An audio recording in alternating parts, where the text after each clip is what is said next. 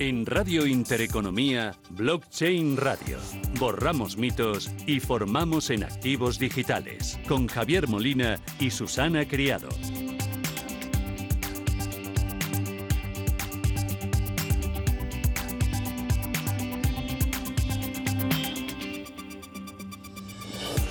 Muy buenas tardes y bienvenidos a Blockchain Radio. Son las 2 y 6 minutos de la tarde. Sí, sí, no diga nada. Sé que no es mi hora, que ustedes están acostumbrados a escucharme bien temprano, algunos aún de noche, pero hoy vamos a hacer eh, un pequeño paréntesis para matar un gran gusanillo. A ver, les voy a contar.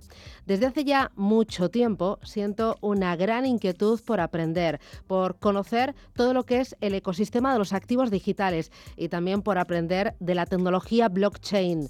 Nos está cambiando y va a cambiar eh, la forma, bueno, lo va a cambiar todo.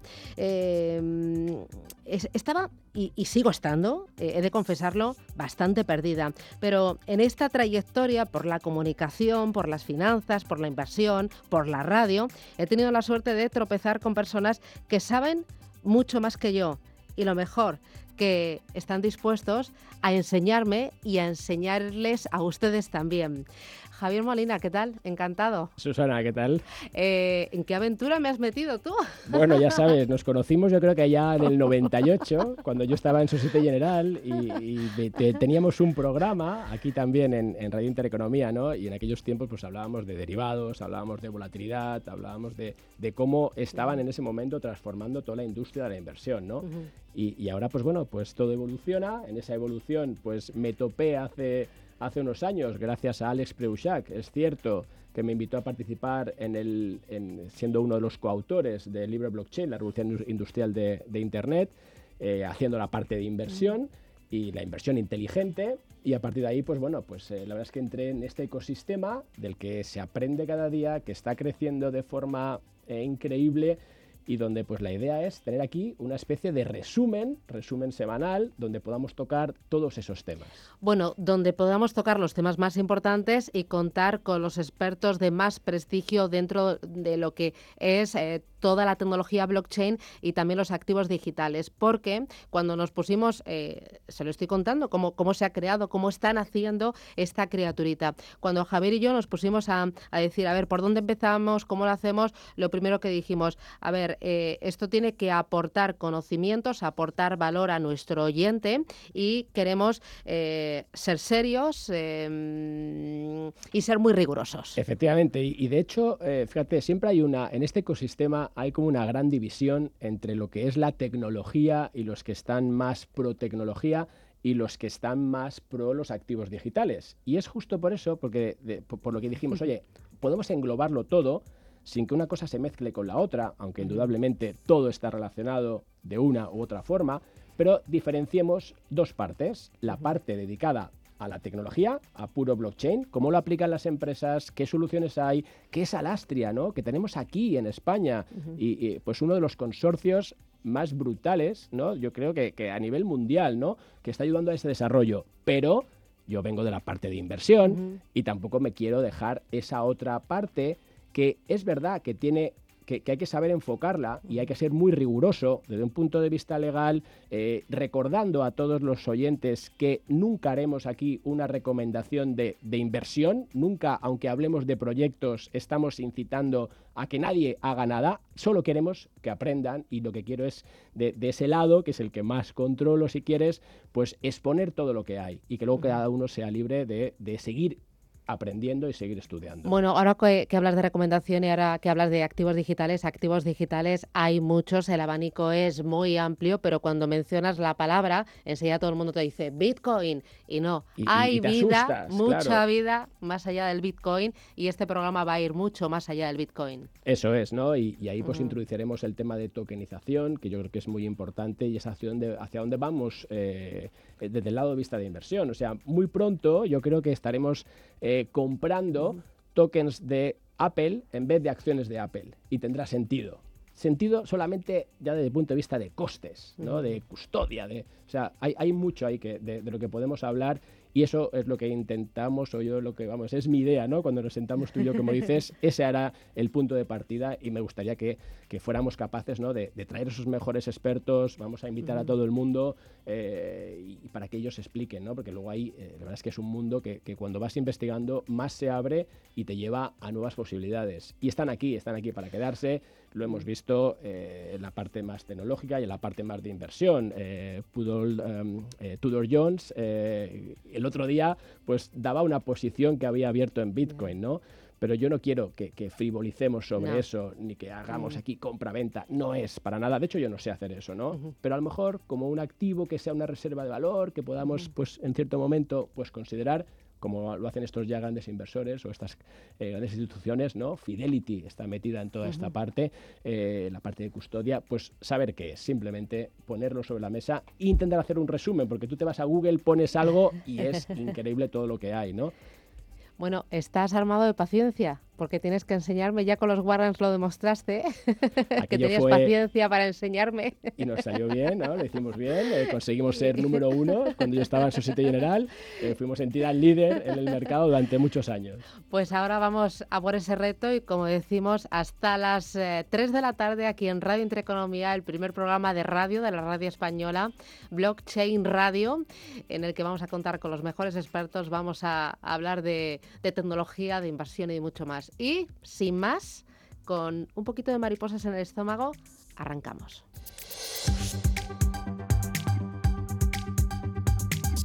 Blockchain Radio. Borramos mitos y formamos en activos digitales.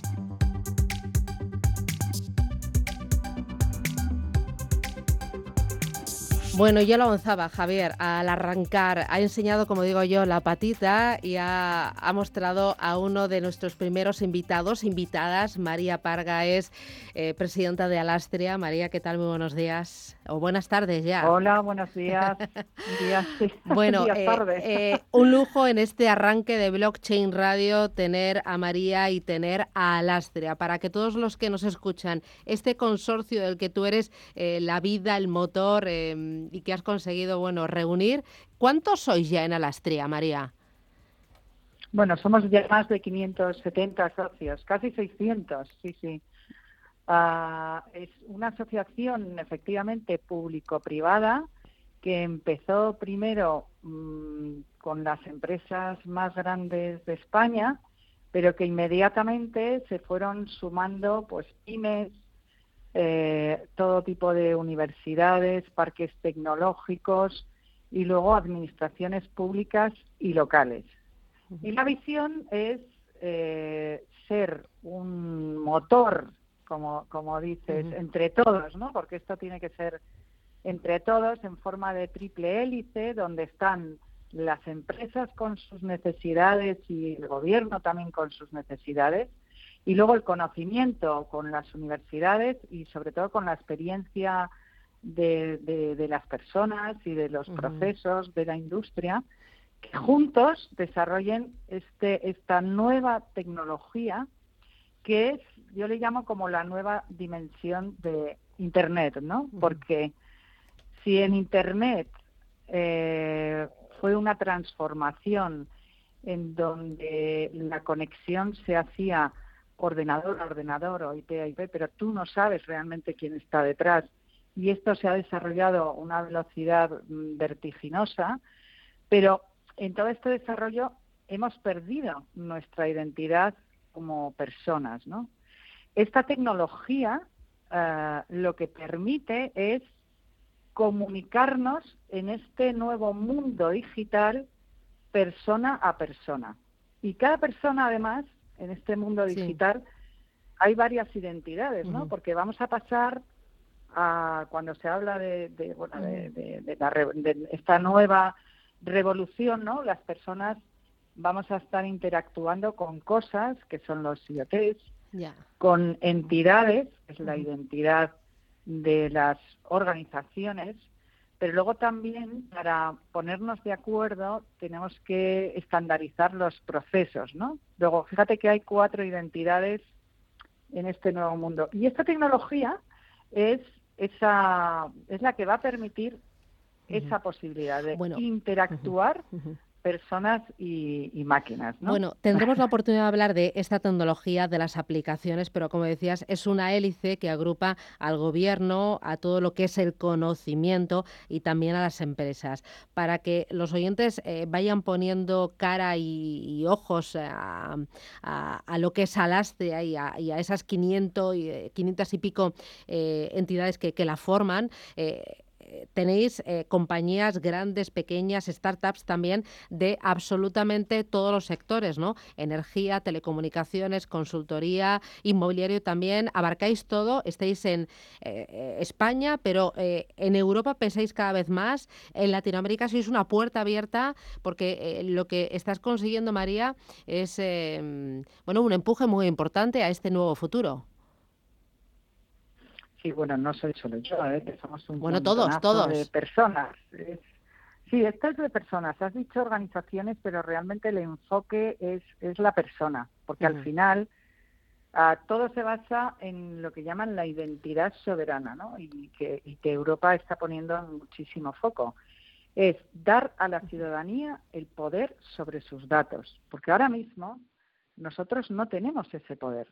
Entonces, se necesita una nueva tecnología que es esta, que permita, nos permita a los ciudadanos eh, disponer de nuestros datos, o sea, tener ese poder y cederlos o no cederlos, ¿no? Entonces, efectivamente, desde el nacimiento que nosotros nacimos eh, eh, en torno a Alex Puchat, nosotros nos unió Alex Puch, aquí hay dos Alex, ¿no? que nos unen. y entonces, efectivamente, estábamos las empresas organizándonos por, por verticales Mm. Eh, pues porque lo bueno que tiene esta tecnología es que para, para avanzar eh, tienes que crear consorcios sobre el propio sectorial. Hay muchas veces que haces una prueba de concepto y al final uno se da cuenta que no es necesaria la tecnología blockchain, pero tiene ese poder de agrupar sectores y agrupar competidores, ¿no? Entonces, desde el nacimiento, hace ya cuatro años, la visión fue, oye, hay que apoyarse en los estándares totalmente, hay que apoyarse en los reguladores, ¿no? Porque al final esto es importante dar pasos, pero con, con una supervisión clara, etcétera, y sobre todo pensando en lo que estabais hablando al principio, ¿no? Y eh, con unos expertos en tecnología. Y por eso mm, nos apoyamos en los estándares y estamos en todos los grupos de estándares internacional. Y luego, eh, tanto Latinoamérica como Europa vinieron a ver el caso español. En el caso de Latinoamérica, el Banco Interamericano de Desarrollo vino aquí a verlo y creó una réplica mm, parecida, que es LACChain, que ahora mismo está eh, sponsorizado y empujado por el Banco Interamericano de Desarrollo, con lo cual es muy potente porque da la neutralidad y está efectivamente desarrollando una red público permisionada eh, con todos los países pues, y estamos trabajando colaborativamente. María, seguramente que de esa colaboración y de esa red tan amplia vamos a tener la oportunidad porque eh, este es el germen y, bueno, pues eh, vamos a ir llamando a todos los componentes de Alastria, esa red y ir más allá. Y queríamos en esta ocasión pues que el oyente pues conociera a quienes estáis incorporando esos nuevos proyectos porque no solo están los grandes, sino también eh, pues proyectos eh, que están arrancando y que son totalmente novedosos. Y una de esas últimas incorporaciones es Real Fans y justo al otro lado del teléfono tenemos a José García. José, ¿qué tal? Muy buenas tardes. Hola, buenas tardes porque eh, vosotros, José, en Real Finds estáis enfocados al inmobiliario eh, y lo que hacéis es eh, tokenización. Eh, explícame, es, es un modelo de crowdfunding, es un proyecto de tokenización inmobiliaria, lo que habéis puesto en marcha con Real Funds. ¿Me puedes explicar exactamente qué es para, para yo pillarlo? Pues mira, voy a intentar explicarlo fácil. al final, lo que nosotros hacemos es darle a los empresarios en este caso, el sector inmobiliario, porque yo he trabajado toda mi vida en él, pero podría ser extrapolable a otros eh, sectores, herramientas de financiación que mejoran las actuales. Con eso no venimos a sustituir, obviamente, eh, a, la, banca, claro que no, y ni siquiera al crowdfunding ni crowdlending. Es decir, el crowdfunding o crowdlending sería como algo que se haría antes de lo que nosotros venimos a hacer. ¿Qué venimos a hacer nosotros? Antes he estado oyendo un programa anterior al tuyo en el que una empresa de crowdfunding inmobiliario decía que iba a poner unos trasteros y que había gente invirtiendo y eso está muy bien. ¿Y nosotros qué hacemos? Pues vamos a ir un poquito más allá. ¿Por qué? Porque si yo te presto dinero a ti, mm. tú te comprometes a devolvérmelo y a pagarme un interés, ¿verdad? Sí. Entonces, normalmente yo tendré mi seguridad con mayor o menor garantía del contrato que tengo de préstamo contigo y me esperaré al final de la inversión para que tú me devuelvas el dinero, ¿correcto? Sí. Pero es que nosotros vamos a tokenizar, es decir, a digitalizar dentro de una blockchain esas fracciones de préstamo que hay eh, de diversos inversores. De manera que yo que te, que te he prestado dinero a ti, aparte de tener un papel legal de contrato mercantil, voy a tener una cosa llamada token.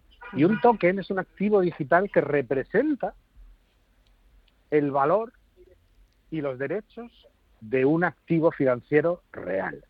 De manera que yo tengo ese activo digital y gracias a las propiedades de, las, de la blockchain, que no voy a contar ahora, es un activo, es un token, es un token, es un activo digital que es incorruptible, no puedes gastarlo dos veces, no puedes copiarlo ni clonarlo, de manera que yo voy a poder salir o entrar en operaciones que tienen un plazo largo antes, transmitiéndolo en mercados secundarios digitales 24/7 eh, y dándole, por tanto, una liquidez enorme al mercado. Ahí no sé si, si esto se ha entendido. Ahí, José. José, ¿qué tal? Eh, Hola por, hacer ahí un poco un resumen. O sea, vosotros al final lo que estáis haciendo con esto que se llama tokenización es simplemente no convertir un, bien real, en este caso es la, el, préstamo, ¿no? Que, al final se pide para cometer pues una inversión inmobiliaria y lo estás convirtiendo en digital, ¿no? Correcto. Correcto. Y eso lo que haces es, a su vez, eh, darle una ventaja, que es la que yo veo que podría tener en este caso ese token, ¿no? Sobre pues un crowdfunding que consiste en la liquidez. Es decir, que ahora si yo pues eh, yo hago mi due diligence, hago mi estudio y me parece que, oye, puede ser una buena alternativa eh, de inversión. Además está, sobre blockchain, con lo cual todo es perfectamente pues controlable. lo que yo hago es que puedo tener, pues hago esa, esa inversión y tengo, por tanto, liquidez, o sea, posibilidad de, sin llegar al vencimiento, sin llegar a la fecha en la cual pues haya que hacer, eh, o sea, que, termine ese préstamo, poder venderlo por el camino. ¿Eso es correcto? Totalmente correcto. De hecho, nosotros acabamos de lanzar la primera emisión de un préstamo tokenizado para reformar una vivienda en Barcelona. De manera que ahora ya llevamos, la lanzamos el, el, jueves pasado, ya llevamos el 70% del dinero eh, captado eh, de manera que es un préstamo a un año, pero cuando se suscribe al préstamo, los inversores, además de tener su contrato de préstamo por el cual eh, tienen el derecho a percibir los intereses y a la devolución, van a tener este token, este archivo digital que les permitirá salir, si lo desean, de esa inversión antes de que venza el préstamo, transmitiéndoselo a otro. Perfecto. Archivos digitales hay muchos lo, lo que viene a, mejorar el blockchain en esto, y, bueno, a lo largo del programa y de la vida del programa lo explicaréis con detalle, es que no necesitamos un tercero de confianza. Es decir, eh, ahora mismo eh, el dinero que tenemos en el banco es un dinero, llamemos, digital, no están los billetes allí, ¿verdad? porque no tenemos, eh, no tenemos el dinero físico, lo que tenemos son anotaciones, ¿no? En nuestra libreta, bueno, en esta ocasión en Internet, ¿no? Cuando nos metemos en la cuenta. Correcto, y confiamos en que los bancos van a hacer, van a cuidar de nuestra inversión y, y hay una garantía ahí.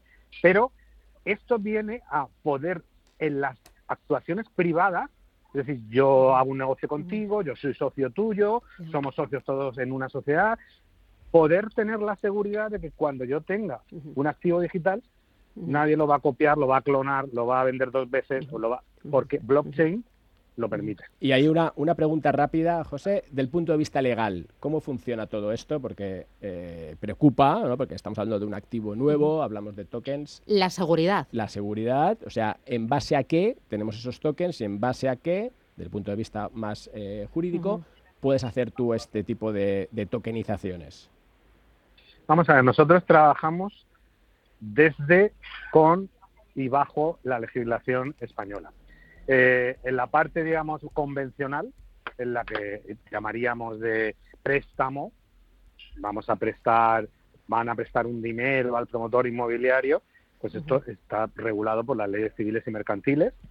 Y en la parte digital o de blockchain hay una interpretación de las recomendaciones que ha hecho la CNMV, incluso el white paper, que se puede ver en, en nuestra página web, está no validado porque ni siquiera es necesario, pero eh, eh, lo hemos compartido con la CNMV y les ha parecido bien. De hecho, se han pronunciado en el sentido de que no tienen nada que decir al respecto. Con lo cual, todo lo que se vaya a hacer no difiere en absoluto en términos legales, en términos de garantías legales, con cualquier otra operación mercantil que se, al uso que se pueda hacer en una plataforma de crowdfunding o en una inversión cualquiera, de cualquier tipo. Ya. Eh, María, yo supongo que a lo largo de estos cuatro años en los que estás al frente y está eh, activa Alastria, habrás visto numerosos proyectos muy diferentes, pero al final eh, la innovación va mucho más por delante de nosotros y de lo que podemos imaginar, ¿no? Sí, pero hay una cosa, escuchando lo que se está hablando, la innovación eh, tiene que ir por delante, pero siempre pisando terreno seguro. Hombre, la seguridad ahí es clave, pero lo que veo es que el blockchain está resolviendo eh, eh, algunos problemas, ¿no? O sí, está dando solución algunos problemas que encontramos en el inmobiliario, pero que podemos encontrar y, o sea, eh, está resolviendo y está dando agilidad con una seguridad tremenda y confianza. Exacto, está dando solución en estos momentos. Las redes, que España entre sus socios han lanzado varias redes, las redes dan solución a la certificación y a la trazabilidad. Eso es la mayoría de, de, los, de los, uh, las soluciones que están desplegando, ¿no? ¿Por qué? Porque a través de, bueno, del hash, que es una representación ah, que permite garantizar esa trazabilidad y dar transparencia, a través de ello, pues se permite garantizar la cadena de frío, por ejemplo, a garantizar la cadena alimentaria. Eh, bueno, hay varios temas en entornos, en el entorno legal, de certificaciones, en salud, etcétera, ¿no?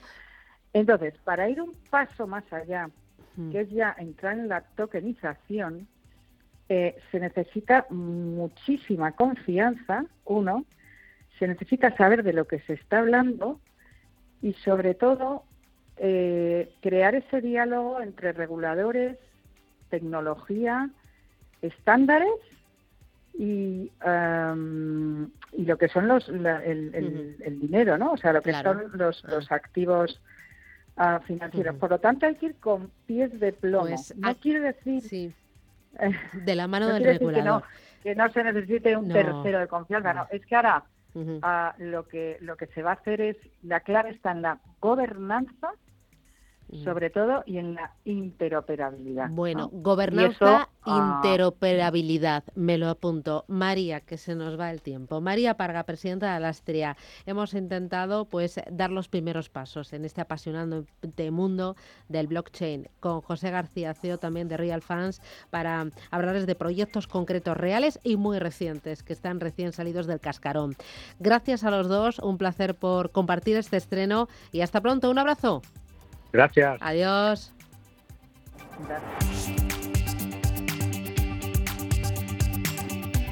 Blockchain Radio, en Radio Intereconomía.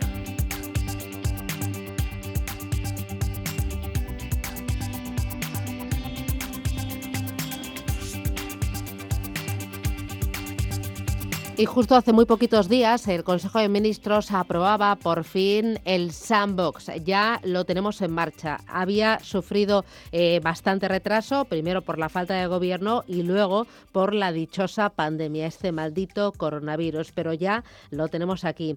Eh, para explicarnos qué es lo que supone, qué es el sandbox y qué es lo que va a aportar a esta tecnología y este mundo del blockchain, de los activos digitales, está con nosotros Enrique Palacios que es director de operaciones y regulación de ONIS. Enrique, ¿qué tal? Muy buenas tardes. Hola, muy buenas tardes. Eh, gracias por, contactar. Eh, el Sandbox, corrígeme si me equivoco, es como un banco de pruebas, ¿no? Una caja de arenas para que eh, las empresas pues contacten, se unan, compartan proyectos, investiguen y, y prueben, ¿no? Algo así.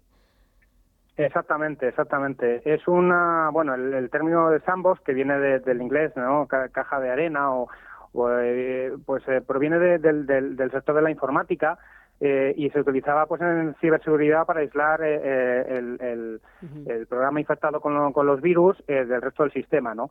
Y en un entorno empresarial, pues efectivamente es como tú dices, ¿no? Es un, es un campo de pruebas que permite que permite innovar sin los riesgos regulatorios y así evitar que la regulación frene eh, los proyectos con base tecnológica y los permita operar en el mercado.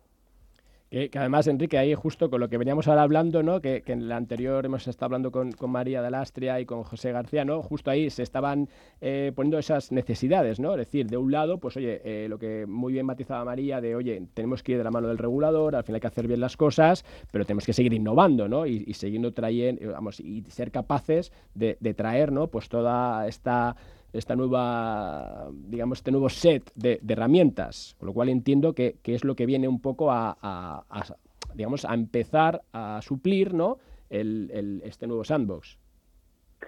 Claro, esto viene en el contexto eh, de, transformación digital en el que estamos, en el que está pues eh, la economía y acelerada por, por el COVID, ¿no?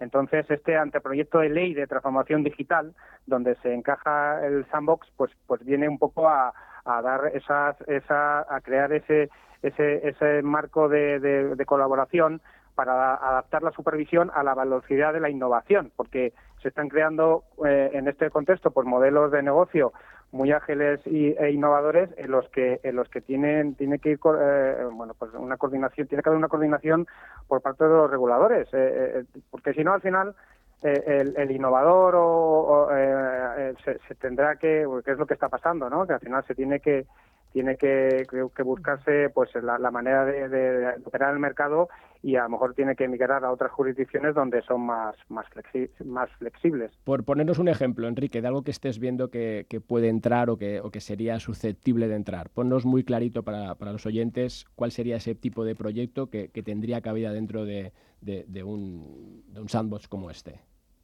Pues mira, eh, mm, eh, precisamente ha estado José de, de Real eh, este proyecto de tokenización, ¿no? Que, son innovadores y con base tecnológica, con, que, van, van que, vayan encaminadas a una protección al consumidor. entonces parece que sí que sí que podría perfectamente mm, tener tener un acceso a este a este sambo regulatorio eh, siempre, siempre cumpliendo la regulación de pues, el blanqueo de capitales y del, y del no your customer el conocimiento del cliente, ¿no? Eh, otro ejemplo que te pongo, pues somos nosotros, ONIS. Eh, como custodios eh, creemos que, bueno pues nuestra nuestra vocación de, dar un, acceso sencillo, seguro y regulado a, aquellas personas que quieren introducirse en el, en el mundo de las criptomonedas y eh, pues eh, creemos que encaja muy bien con el espíritu de, la, de la, del sandbox en el que bueno pues acoger estos estos eh, proyectos con base con base mm, bueno tecnológica y además respetando, respetando estos principios de regulación que he comentado. Claro y ahí Enrique cómo se casa la idea de yo nuevo emprendedor con mi startup utilizando tecnología novedosa blockchain sea para el fin que sea entro en un sandbox, pero claro, tengo al regulador que, ya me está capando o que me podría llegar a, capar a lo mejor ese proyecto. O sea, ¿cuáles son los mecanismos que van a hacer que esto fluya?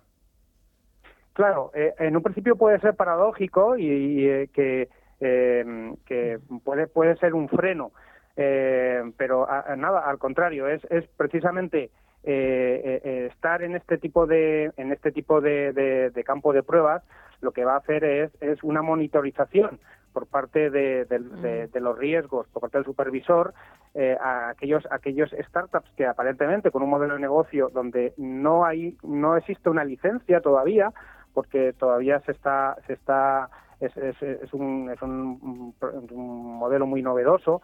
Eh, mira, os pongo un ejemplo, eh, el, caso del onboarding digital, que ahora se empieza a, extender y que, que, ya no hace falta acceder a las oficinas para abrir una cuenta o para hacer alguna gestión, eh, pues eh, este tipo de, tecnología llegó en un momento dado eh, pues pues de, la mano de, alguien de, fuera que, estaba en sandbox regulatorio de, otros países y que y que ahí pudieron ver el alcance y todas las, las digamos los riesgos que podía que podía conllevar pues la identificación de, la persona a, a, nivel de a nivel de blanqueo de capitales etcétera o sea que en estos tiempos, Enrique, donde estamos sufriendo un cambio de economía, la española, ¿no?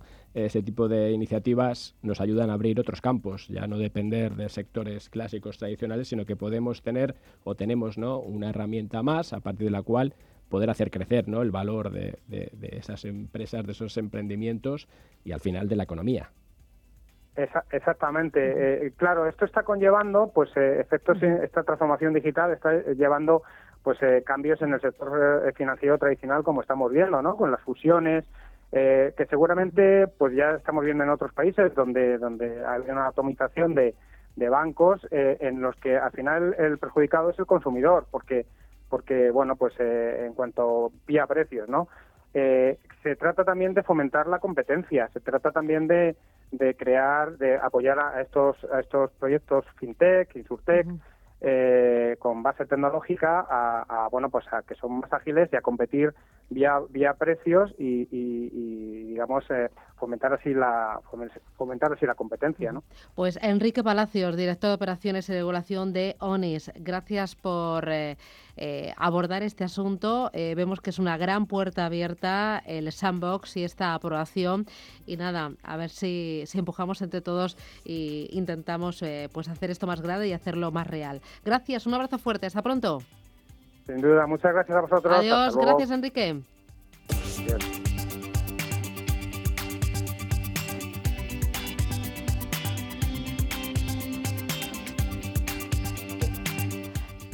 Fíjate, Susana, que no acabamos de empezar y ya tenemos sobre la mesa un montón de conceptos, un montón de ideas que eh, seguir trabajando, porque aquí hemos hablado de gobernanza, hemos hablado de, O sea, vamos a tener que aquí que ordenarnos, me llevo yo los deberes para reordenar un poco esto, porque lo estamos haciendo yo creo que demasiado complicado. Y tenemos que intentar ahí suavizarlo un poquito más. Yo he estado apuntando algunos términos, algunas palabras, eh, mientras que hablaba María, mientras que hablaba también eh, Enrique, José, y eh, todos han repetido seguridad, confianza.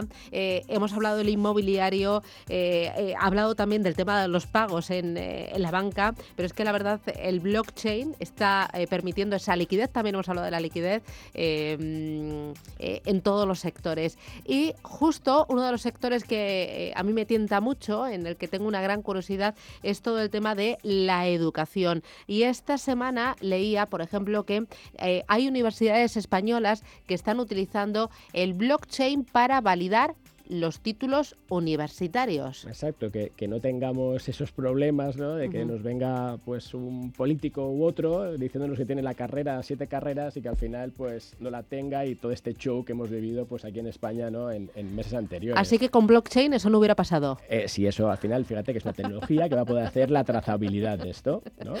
Miguel Caballero es eh, CEO de Tutelus. Eh, Miguel, ¿qué tal? Muy buenas tardes. Buenas tardes, Susana. Encantado. Bueno, en Tutelos, ¿qué es lo que hacéis vosotros? Eh, ¿Validáis los títulos con tecnología blockchain? Bueno, en definitiva trabajamos mucho con tecnología blockchain, eh, implementamos muchos servicios blockchain y el tema de la certificación es uno más. Quizás sea el más visible o el más vistoso, ¿no? Y vamos a hablar un poquito de ello, pero desde luego que con blockchain podemos hacer muchísimas más cosas, como trataré de explicaros hoy en sucesivos programas. A ver, Miguel, explícanos rápido, fácil, cómo funciona blockchain, porque llevamos hablando media hora y, aún lo hemos dado por supuesto, pero... Bueno, yo en casa, lo tengo que confesar, cuando he dicho, no, voy a poner en marcha un programa de blockchain, eh, y luego ya cuando dije criptoactivos, eh, hablé de tokenización, pensaron eh, mi madre está un poco para allá. Mira, Miguel sabe de todo esto. Miguel, por partes. Venga, vamos por partes. Eh, eh, como nos están escuchando seguro mucho perfil financiero, en definitiva gente que entiende de números y, de, dinero, vamos a explicarlo de una manera muy sencilla. y en definitiva, la, la, parte menos técnica, aunque tengo que lanzar algún concepto que no está de más para que el oyente se vaya quedando con él, es que blockchain, si lo traducimos al español, pues es cadena de bloques, ¿no? Es decir, tengo, bloques que están encadenados o unidos entre sí. Vamos a asociarlo como si fuese un libro contable, de manera que cada bloque recoge transacciones, movimientos contables de un lado a otro, del debe al haber, vamos a fijarlo así, ¿de acuerdo?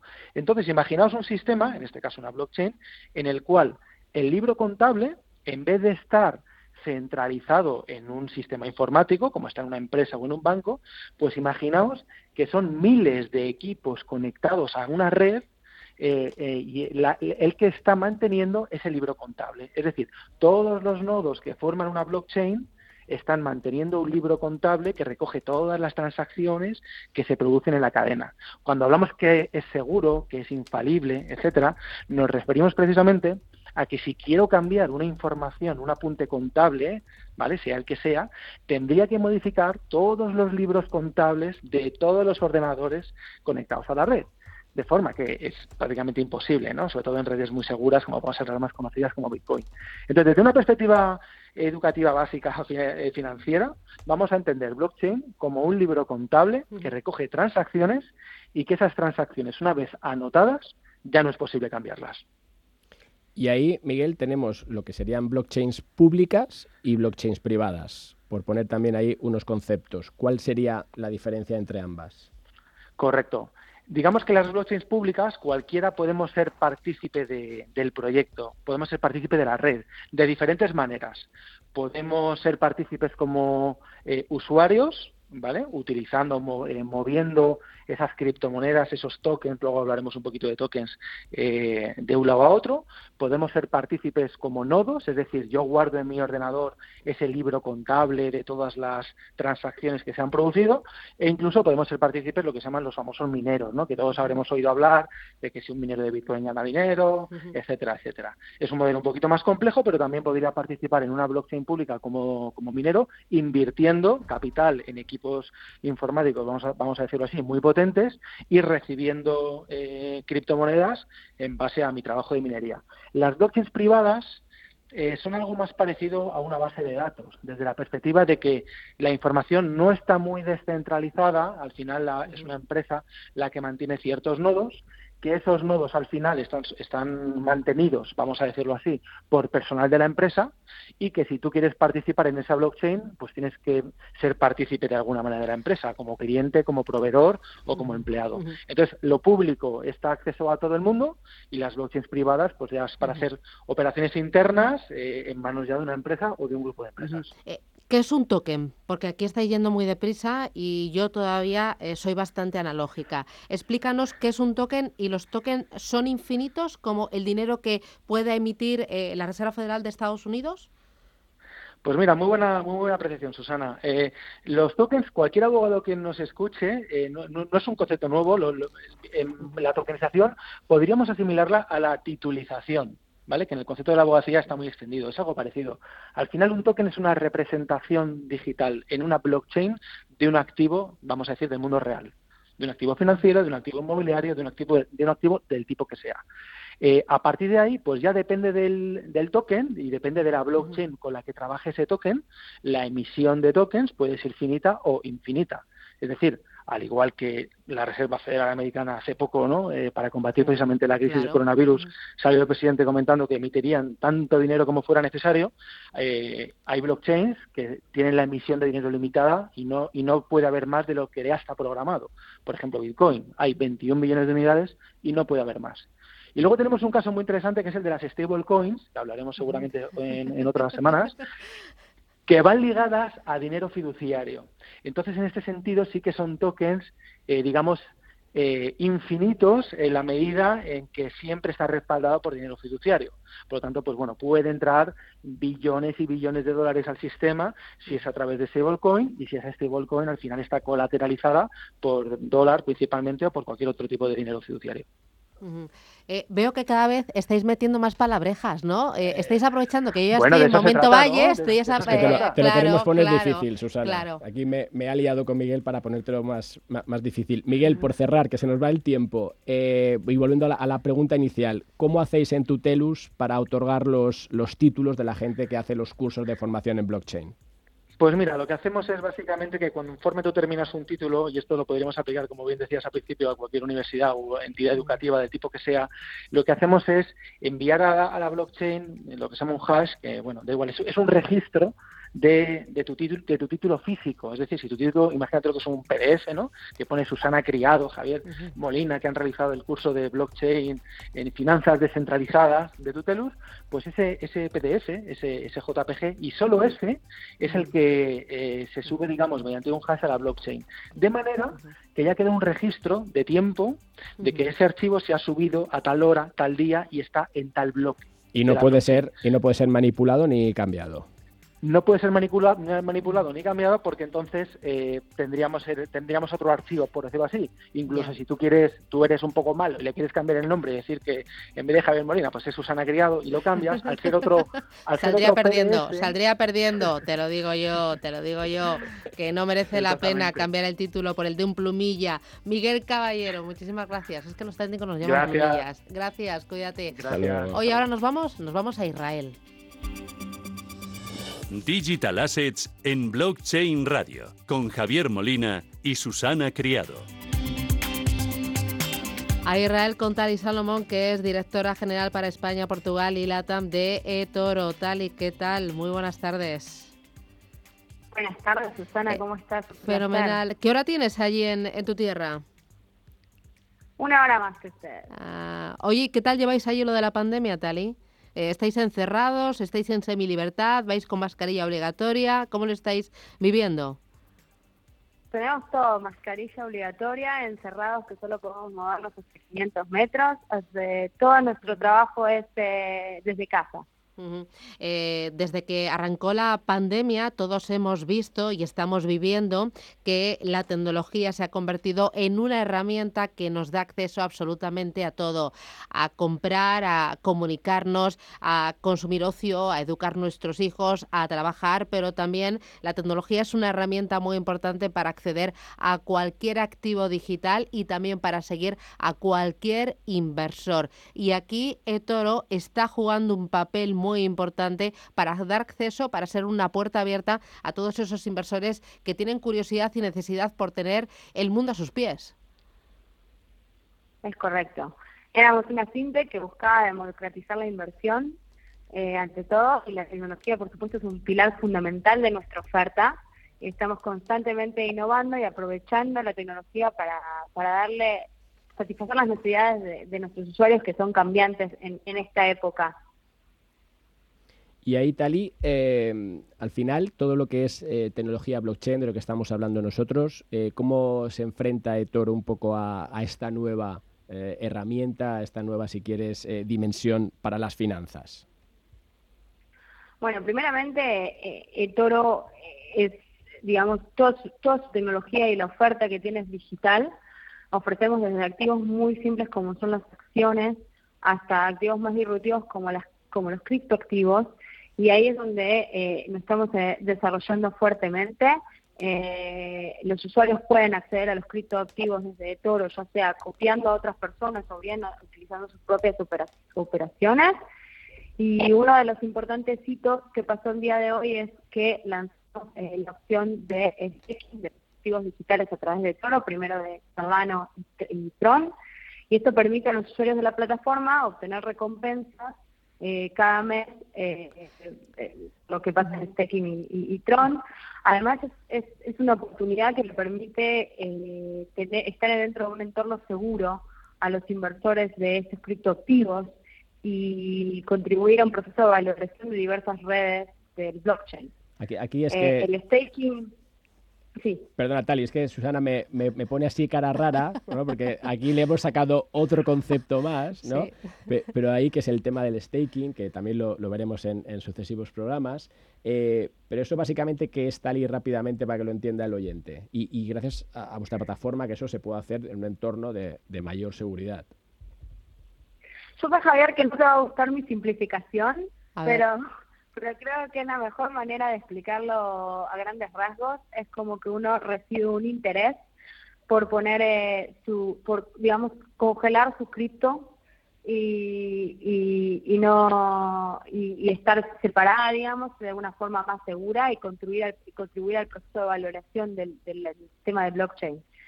O sea, es un desarrollo muy importante para el mercado de cripto pero es muy difícil que la gente acceda a este beneficio desde una plataforma segura, que es lo que nosotros estamos permitiendo en, en nuestra comunidad. Estamos orgullosos, digamos, de ser la primera plataforma regulada en ofrecer el servicio eh, de staking para Cardano y, y, para Tron y esperamos ampliarlo aún más para en los próximos meses. Mm, y una cosa más, Tali, porque eh, hablábamos al principio de, esta pandemia, cómo está cambiando todo y lo que ofrece eh, eToro a todos los usuarios. Hablas también de, eh, de, esos usuarios, de esos clientes. ¿Ha cambiado mucho el perfil del el cliente, el usuario durante esta pandemia? ¿Vosotros habéis cambiado? ¿Os habéis hecho evolucionar más rápido? Sí, como dijo la, una de las directoras ejecutivas de Microsoft, hemos visto dos años de transformación digital en dos meses. Y en esto lo hemos visto también, hemos crecido eh, más de un 100% eh, comparado al mismo periodo del, año pasado. Es más, algunos datos interesantes que hicimos en una encuesta eh, sobre cuál es el impacto hacia los inversores minoristas en España en el mes de julio, hemos descubierto que el 51% eh, de los inversores españoles aseguran que han disminuido sus ingresos desde el comienzo de la crisis. Pero sin embargo, el 43% afirman que han ahorrado más que antes, porque ha bajado mucho los gastos. Y esto hace que muchos inversores se encuentren, eh, que busquen alternativas eh, de ingreso, eh, independientemente de las que ya tenían. Entonces, lo que se puede ver también a partir de eso es que hemos aumentado más de un 100% las personas que buscan cómo invertir de forma online. Se, nota que los, usuarios quieren tener un control de sus finanzas y quieren encontrar la forma, digamos, de que de tener ingresos alternativos. Y ahí está eToro, una plataforma que les da acceso y que va a la velocidad que mandan los tiempos y más este COVID-19. Tali Salomón, muchísimas gracias. Gracias por la confianza y el apoyo. Un abrazo fuerte y hasta la próxima. Cuídate mucho, Tali. Igualmente. Feliz día. Hasta luego. Un placer. Blockchain Radio con Javier Molina y Susana Criado. Y al elaborar el guion del programa y también lo que es el corazón de este programa, pues Javier y yo decíamos, oye, tenemos que hablar de cómo el blockchain y cómo eh, los nuevos eh, jugadores o, las nuevas empresas que utilizan el blockchain y esta tecnología están y van a seguir cambiando el mundo. Hay que hablar de las inversiones de impacto y un auténtico enamorado de la inversión de impacto es Íñigo Molero, que es cofundador de EthiHub. ¿Qué tal? Muy buenas tardes.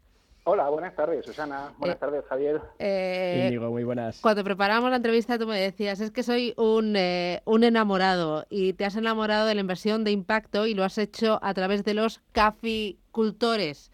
Cuéntame en qué estáis metidos. Claro, pues sí. Pues fíjate, nosotros somos una empresa social nativa de la tecnología blockchain que lo que hacemos es en contacto a pequeños agricultores desbancarizados en todo el mundo con inversores y compradores de materias primas.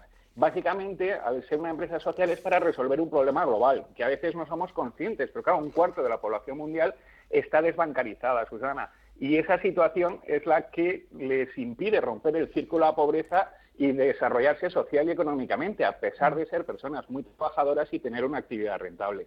Porque vosotros, ¿cómo ayudáis a esos caficultores eh, para que eh, eh, pues tengan un mayor margen en sus ventas y accedan también a través de EthiHub a un mayor número de mercados y de clientes, por lo tanto? Claro, pues yo creo que fíjate, eso es lo que nos demostró Bitcoin hace más de una década, que se habían roto las fronteras del dinero, es decir, que ahora era posible trasladar o, transmitir a la otra parte del mundo eh, dinero de forma prácticamente gratuita, transparente y en cuestión de minutos. Nosotros lo que hacemos es, por un lado, lo más evidente, es proporcionarles financiación a tipos mucho más baratos a través de nuestra plataforma de crowdlending. Piensa que estas personas actualmente están pagando intereses por encima del 100% anual, porque solo pueden recurrir al poquito dinero en efectivo que encuentran en sus comunidades. Claro que eso es bestial. Nosotros sí que les conseguimos una nueva herramienta de financiación a través de nuestra plataforma a tipos mucho más baratos y accesibles.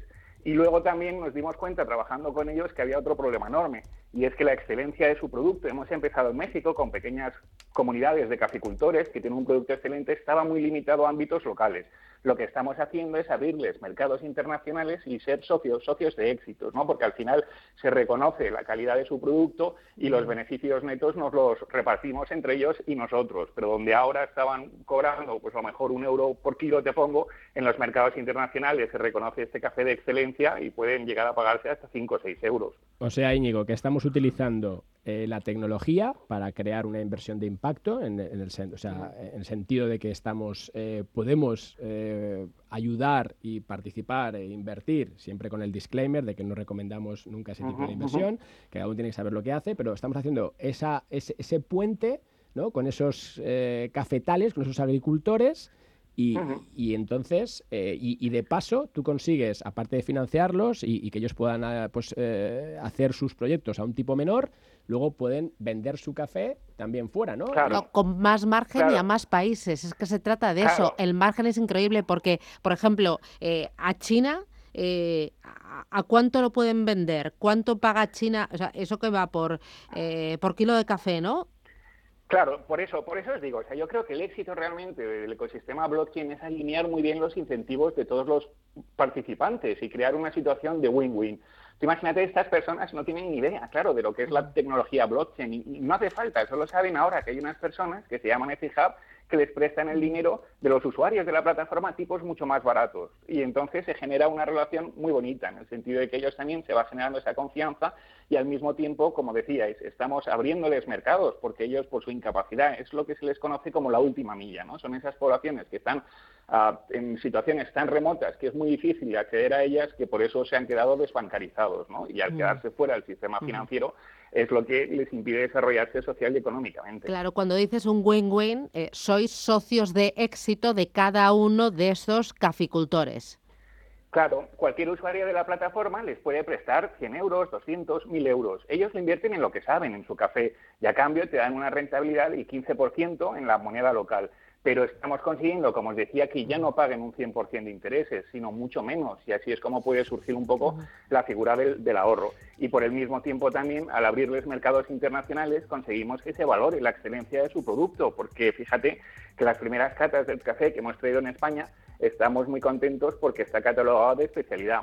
Y mira, y si me lo dices, pues la verdad es que es una coincidencia, Susana. Nos vamos, nos vamos. El próximo día me lo cuentas. Ah, sí. Venga, venga. Ay, Íñigo Molero, cofundador de CIJAP. También me haces gestos, pero es que son Sí, es que justo el otro día pues eh, compré en, en pues un poco de café de, ellos y, la verdad es que es espectacular. Bueno, que nos vamos.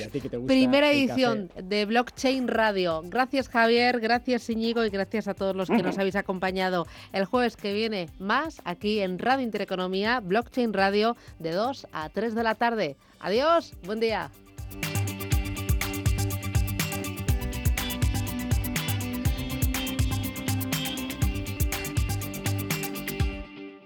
¿Quieres saber qué es el blockchain? ¿Qué empresas lo aplican ya a sus negocios? Cada jueves a las 2 de la tarde en Radio Intereconomía, Blockchain Radio, con Javier Molina y Susana Criado.